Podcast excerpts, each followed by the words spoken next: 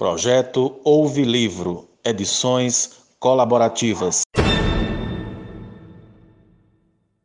Histórias de Tia Anastácia, autor Monteiro Lobato. Obras em domínio público. Histórias de Tia Anastácia. A Cumbuca de Ouro. Eram dois vizinhos, um rico e outro pobre, que viviam turrando. O gosto do rico era pregar peças no pobre. Certa vez, o pobre foi à casa do rico propor um negócio. Queria que ele lhe arrendasse um pedaço de terra que servisse para a plantação de uma roça de milho. O rico imediatamente pensou num pedaço de terra que não valia coisa nenhuma, tão ruim que nem formiga dava. Fez-se o negócio. O pobre voltou para a sua choupana e foi com sua mulher ver a tal terra. Lá chegados, descobriram uma cumbuca. Xi, mulher, esta cumbuca está cheia de moedas, venha ver. E de ouro, disse a mulher. Estamos arrumados. Não, disse o marido, que era homem de muita honestidade. A cumbuca não está em terra minha e, portanto, não me pertence. Meu dever é dar conta de tudo ao dono da propriedade. E foi ter com o rico, ao qual contou tudo. Bem, disse este, nesse caso desmancha o negócio feito. Não posso arrendar terras que dão cumbucas de ouro.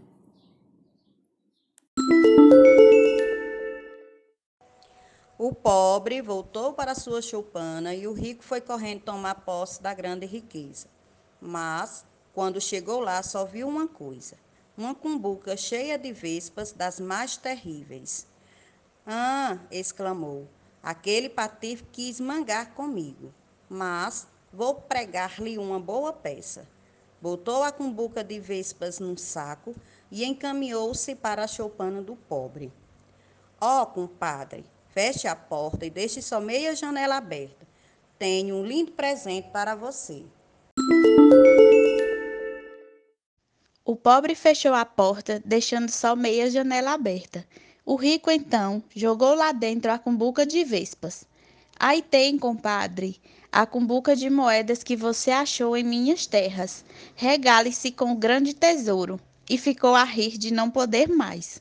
Mas, assim que a cumbuca caiu no chão, as vespas se transformaram em moedas de ouro, que rolaram.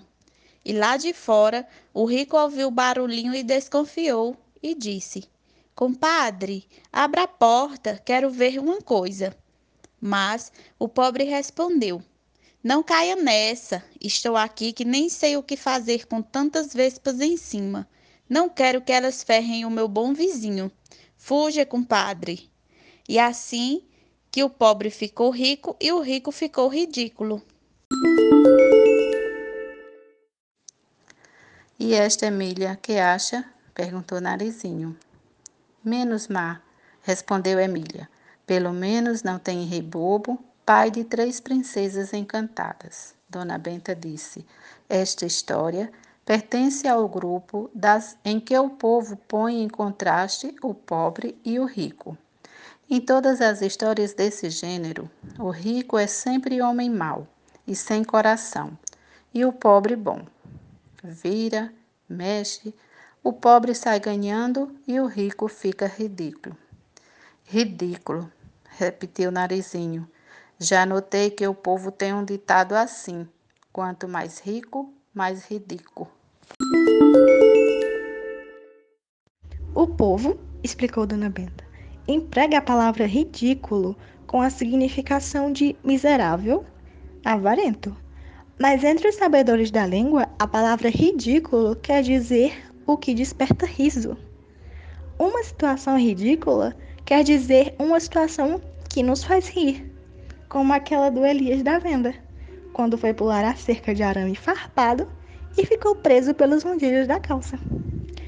Mas no povo, disse Pedrinho, ridículo quer dizer só uma coisa: pão duro. Isso já notei. Da última vez que fui à vila, estava a molecada atrás do maneco gritando pão duro, pão duro. E perguntando eu a um deles por que faziam aquilo ao coitado, o moleque respondeu: Ah, então não sabe que esse Portugal é o velho mais ridículo do mundo? Da casa dele não sai nem uma cuia d'água.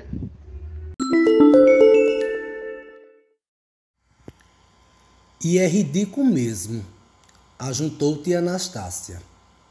Pobre que bate lá, pedindo esmola, só ouve uma coisa: Deus o favoreça, irmão. E ele tem uma barrica de dinheiro enterrada no quintal. Infelizmente, disse Narizinho, isso de combucas de vespas que viram moedas de ouro só mesmo nas histórias. O consolo do pobre é um só: falar mal dos ricos. Mas o dinheiro dos ricos não sai, tem grude. Não generalize, observou Dona Benta. Há os ricos ridículos, mas há também os generosos. Rockefeller não distribuiu toda a sua fortuna em benefício do mundo?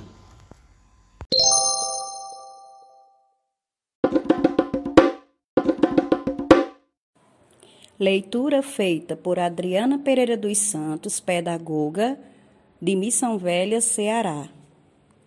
Leitura feita por Brenda Araújo, estudante de Biblioteconomia, Missão Velha, Ceará. Leitura feita por Silan Ferreira, agente de trânsito, Iguatu, Ceará. Leitura feita por Edmilson dos Santos, professor, Missão Velha, Ceará. Leitura feita por Adriene Xavier, assistente social, Diadema, São Paulo. Leitura feita por Elieusa Davi, educadora social, Milagre, Ceará. Leitura feita por Wilma Lima, pedagoga e mediadora de leitura, Missão Velha, Ceará. Coordenação e edição, Ray Alves, Missão Velha, Ceará.